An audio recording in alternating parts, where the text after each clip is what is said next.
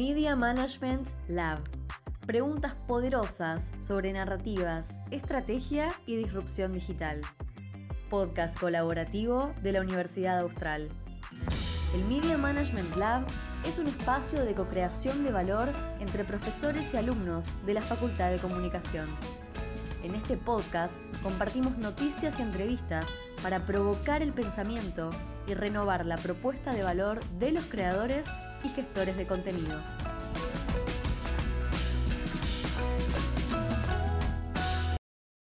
Hola, quien les habla es Lucía López Arrot. Y yo soy Paulina Ricci. En este episodio vamos a entrevistar a Tere Bosch, profesora de la Universidad Austral, actual coordinadora del World Building Lab, actividad coordinada también por Alex McDowell. Bienvenida, Tere. Creo que la pregunta más obvia para empezar es, ¿qué es el World Building?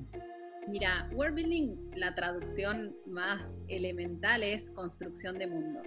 Pero world building aplicado a la literatura y aplicado a los proyectos audiovisuales, tanto para el cine como los videojuegos, es eh, la construcción de un mundo orgánico, coherente, que desde las reglas básicas de ese mundo surgen los personajes, las narrativas y los mundos que nosotros conocemos vienen desde la antigüedad. Por ejemplo, Platón, cuando escribió La República, creó un mundo, un mundo utópico, un mundo alternativo para que nosotros nos imaginemos cómo sería un mundo perfecto, con un gobierno perfecto. Y esto data de siglos antes de Cristo, ¿no? Imagínense lo antiguo que es el world building. Sin embargo, la industria, la industria del entretenimiento, durante todos estos siglos ha utilizado el modo de crear mundos para generar también hoy en día lo que llamamos franquicias. Si uno piensa, por ejemplo, en el world building de Star Wars o piensa en el world building de, de Tolkien, que comenzó como algo de la literatura y a partir de ahí surgen montones de narrativas. Todo lo que surge cuando un mundo está bien construido. Entonces el world building lo que lo que como metodología propone es crear primero las reglas de un mundo en todas sus escalas. Entonces, de alguna manera, todo tiene que ser consecuente, todo tiene que estar funcionando de manera lógica y coherente. Las preguntas de la metodología son what if y why not. Lo que hay que preguntarse permanentemente es qué pasaría si en este mundo se privatiza el agua? ¿O qué pasaría si en este mundo eh, el poder está solo en las mujeres? entonces uno empieza como a generar las propias reglas de ese mundo a partir de esas premisas. Y después puede pasar que haya algún elemento que irrumpa en el mundo, ¿no? Por ejemplo, en este mundo eh, haya una tercera guerra nuclear, cosas así, ¿no? Entonces, la novedad que, introduce Alex McDowell, que es eh, la persona que yo estoy estudiando y con la cual cursé una materia, es eh, un director de Hollywood muy conocido. Eh, creo que él fue el primero que hizo los videoclips de Sex Pistols y de, y de varias bandas. De, él es british, digamos, y de todas formas vive hace mucho en Estados Unidos, pero eh, como viene del mundo de las artes, él empezó creando mundos para músicos. Y a partir de ahí empezó a hacer películas y cada vez más conocidas, ¿no? Como por ejemplo El Club de la Pelea, de David Fincher, capaz que la conocen. o, la película Minority Report, de Steven Spielberg. Mm. O la película mm. Charlie la fábrica mm. de chocolate. Bueno, ella es una persona eh, sumamente humana, que lo que él después de estar tantos años trabajando en la industria de Hollywood, se dio cuenta que el world building es una herramienta para el cambio social, es una herramienta para la innovación social. Y esto él lo empezó a percibir a raíz de la película Minority Report, porque mm. esa película, en esa película eh, se proyecta la ciudad de Washington en el 2060. esta película, la preproducción comenzó en el año 97 Imagínense que todavía no habían caído las Torres Gemelas. Y había que generar un espacio en Estados Unidos eh, proyectándolo hacia, hacia adelante, hacia más de 60 años en adelante. Y después mm. consiste en pensar los problemas que va a tener esa ciudad. Por ejemplo, va a, haber, va a estar superpoblada o va a haber eh, tráfico, un tráfico pero insoportable, o va a haber... Eh, la tasa de criminalidad. La tasa de criminalidad. Ah, vos viste la película. sí, sí. ah, Bueno, entonces, claro, el mayor problema que surgía en una ciudad así era el aumento de la tasa de, la, de criminalidad. Entonces, está basada en un libro, está basado en un cuento de Philip Dick, y entonces en ese cuento hay un, el protagonista es Tom Cruise, así que la van a disfrutar. entonces el protagonista anticipa los crímenes e intenta, intenta ir a detenerlos para que no ocurran, ¿no? Y es un poco lo que hoy estamos viviendo. Entonces, eh, todo lo que es el sistema de reconocimiento facial o las, los iris que también pueden eh, de alguna manera leer, eh, leer códigos o todo lo que es touch. Imagínense que en el año 97 eso no existía, acababa mm. de, surgir Internet, o sea, entonces de alguna manera esta película lo que hizo fue anticiparse. Y entonces el world building que trabajamos con Alex McDowell, y ahora digo trabajamos porque soy parte de su equipo, es un world building de futuro posible. Él no trabaja con utopías, sino con possible futures. Entonces, por eso esto no es science fiction, esto no es ciencia ficción, sino que estos son realidades que nos pueden suceder. Entonces, esas realidades que a nosotros nos pueden suceder nos hacen repensar el hoy, mm. nos hacen repensar cómo estamos viviendo. Porque si pasan 60 años al futuro y el mundo va a estar de esta manera, algo estamos haciendo mal. La ficción te anticipa lo que va a pasar en el futuro. La ficción es una herramienta, es un sistema que te ayuda a pensar mucho antes de que las cosas sucedan. Te ayuda a predecir, te ayuda de alguna manera a hacer, mm. él también dice, esto no es futurología, esto es futuro mm. posible también lo que pasa y lo que la trampita, digamos, de, mm. este, de esta metodología es que trabaja con universidades, con laboratorios, con corporaciones, trabaja, por ejemplo, con el MIT. Entonces le dice al MIT, che, eh, en el año 2060 en Hollywood, en Washington va a pasar esto. ¿Qué están trabajando ustedes para solucionar estos problemas? Bueno, nosotros estamos prototipando esto. Todavía es una idea, ¿no? Mm. Es verdad, eh, no es 100% ficción. Esas son ideas que ya están, ideas de gente que ya las está pensando, pero todavía no son una realidad en la ciudad esta, ¿no? Pero sí es el ejemplo clarísimo de Black Mirror, ¿no? Son cosas que, claro, claro. que, que, en realidad nos hacen temblar de miedo cuando las ficcionalizamos, pero son cosas que, que hoy existen, ¿no? Y una claro, como que lo, lo, difícil es cuando te lo ponen enfrente de los ojos, ¿entendés? Y cuando vos ves en el, capítulo de Black Mirror donde están usando un Tinder, que ese Tinder es el que te guía tu vida hasta que te muera, ¿entendés? Pero Tinder existe. Exacto, exacto. O mm. lo mismo de el rating, ¿no? Que uno da, eh, mm. hay una, uno de los capítulos... como que puntúas. No, cuando puntúas. Y nosotros nos pasamos el día puntuando. Y en sí, China... Sí, total. La cultura del like. Eh, la cultura del like. En China tu puntaje social eh, lo tiene el gobierno. Y el gobierno te da créditos, el gobierno te da becas, te da subsidios de acuerdo a tu ranking. Y eso te determina completamente tu futuro. Perfecto. Pero eso te lo hace pensar una serie como Black Mirror, que es una ficción que se, de alguna manera te está haciendo reflexionar sobre el what if, ¿Y qué viene primero? Pues eh, mencionaste el tema, el tema de los laboratorios. Se toma primero la problemática que se visualiza a través de la metodología WordBuild y ahí se, se, sale a preguntar a los laboratorios o es al revés. Los laboratorios están haciendo esto. ¿Cómo esto puede cambiar el mundo? En el caso de Minority Report, había un guion escrito para hacer la película. Una película basada en un cuento, un cuento de, terror, es un cuento de terror distópico, mm. es, es muy interesante el cuento, pero había un guion escrito. Y Steven Spielberg les dijo al equipo que iban a producir la película, ¿saben qué? Rompan ese guion. Mejor primero construyamos el mundo.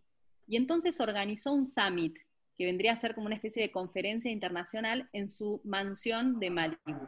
Entonces citó a todas las corporaciones que estaban trabajando en tecnología del futuro con un focus group gigante y entonces participaron eh, varias empresas y también participaron varias universidades, participaron científicos, participaron también del MIT, que es el Massachusetts Institute of Technology, que es el laboratorio de Harvard, es el más importante en tecnología, y entre ellos empezaron a discutir sobre las problemáticas de hoy, las empezaron a proyectar hacia el futuro, y así de esa manera empezó a surgir el diseño de producción de ese mundo. Y entonces Alex ahí lo que él tenía que hacer era visualizar todas las ideas que estaban surgiendo para que a partir de ahí emergieran las la ficción o la, o la narrativa, claro. Las narrativas, exactamente. Es como el vértice más importante de esta metodología es la research, es lo más importante.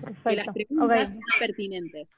A mí me pasó trabajando en un proyecto con, con Alex McDowell que él nos dijo, ¿vieron que les conté que de repente viene algo disruptivo? Y nos dijo, pandemia. Y esto fue en el 2016. Claro, vos no, y ahí. Estábamos creando un mundo todo copado y de repente, pandemia. Y entonces teníamos que repensar todas nuestras narrativas a raíz de esa disrupción. Siento que cualquier tema social que se ponga en, en el medio público por la idiosincrasia argentina se arma una grieta sea política, sea social. Entonces, yo pensaba que me parece como lo más claro eh, la ley del aborto, ¿no? Que para un montón de personas cambiaría la calidad de vida y se generarían un montón de condiciones increíbles, y para la otra mitad es eh, horrible y no quieren que se haga.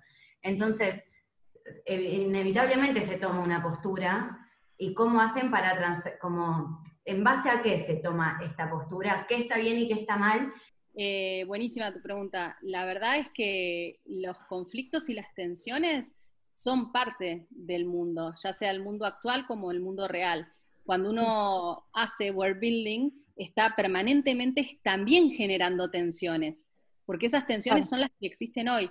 Y en un lugar como el nuestro, que todavía no nos pusimos de acuerdo, difícilmente en los próximos 20 años nos pongamos de acuerdo, por ejemplo, ¿no? Por decirlo de alguna manera. Todo dependerá de los cambios sucesivos de gobierno, etcétera. Y eso también genera una cultura y eso también genera eh, tensiones intrafamiliares, porque uno está de acuerdo, como vos decís, grieta, eh, pero cuando uno trabaja en una mesa colaborativa, generando consensos, el tema, y esto a mí me pasa también con mis alumnos, ¿no? El tema es que el equipo esté cómodo con lo que está creando. Si en mi equipo hay una sola persona que está en contra, yo la tengo que respetar. El punto es el consenso que se genera entre las distintas cosmovisiones de los que están sentados en esa mesa. Pero a ver, todos ¿en qué estamos de acuerdo? Todos estamos de acuerdo en el bienestar de la mujer. Todos queremos trabajar en pro de los derechos de la mujer. Todos queremos, por ejemplo, me, me pasó con mis mismos alumnos en el laboratorio que hicimos este año nos dimos cuenta que algunos estábamos en contra del aborto y otros estaban a favor, pero de alguna manera todos estábamos en contra de la, eh, por ejemplo, eh, mutilación genital femenina, ¿no? Entonces, nuestra lucha en cuanto a los derechos de la mujer fue esa. Y nosotros buscamos activistas africanos que estaban trabajando en eso. Porque nos dimos cuenta que del consenso surgió justamente que todos queremos el bien de la mujer tanto el que está en contra como el que está a favor del aborto. Claro. hay temas en los que nos eh, pensamos diferente. Y me parece súper interesante la, pregunta. Y también mm. cuando uno va mostrando esa ficción, también va generando opiniones diversas. Obviamente. Perfecto. ¿Y, cómo, ¿Y cómo se traslada eso a, a, la realidad? La idea es armar una, por ejemplo, una película y que obviamente el arte es herramienta de influencia desde desde que arrancó el arte.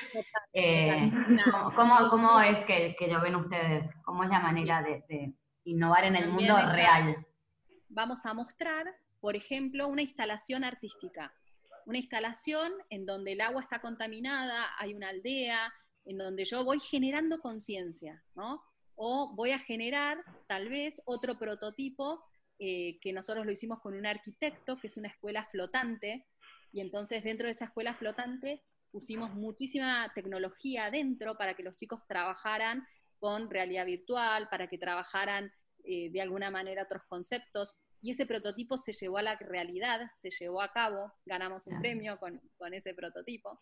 Primero yo me he preguntado cómo es la dinámica de trabajo entre ustedes, ¿no? Porque son una mesa chica, pero de repente se necesita como un nivel de producción, porque bueno, vos puedes proponer la idea, pero después el prototipo lo tiene que hacer. Eso por un lado, y después, ¿cómo es la dinámica entre Estados Unidos y Argentina? ¿Por qué se eligió Argentina?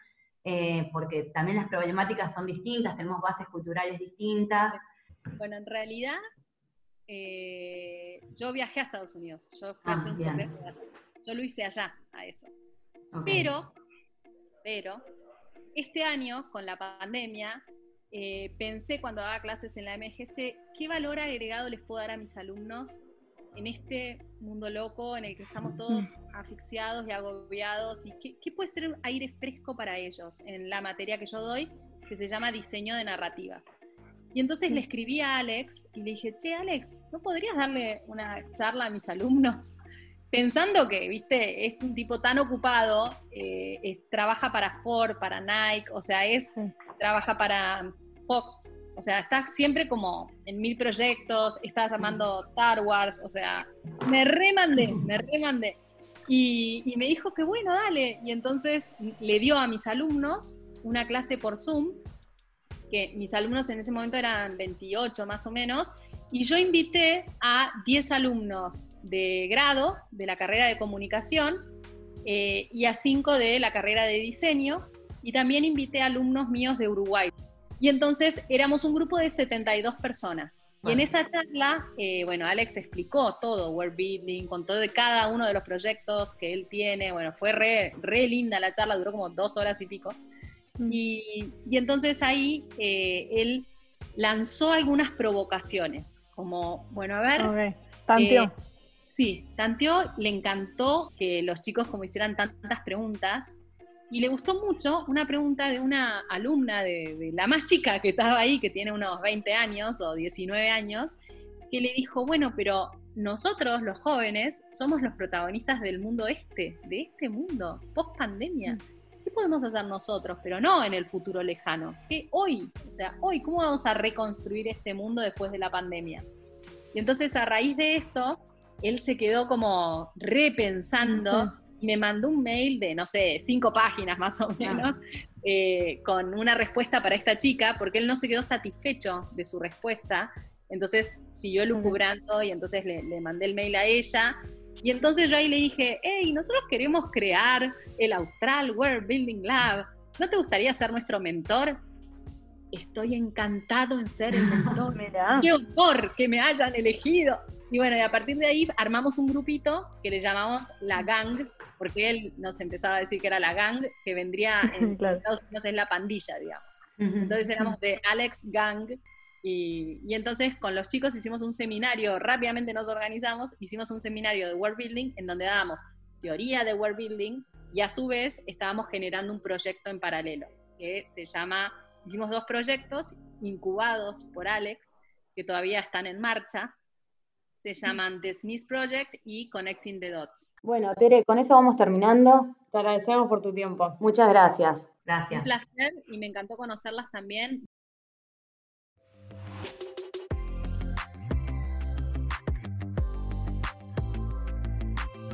Media Management Lab. Preguntas poderosas sobre narrativas, estrategia y disrupción digital. Podcast colaborativo de la Universidad Austral.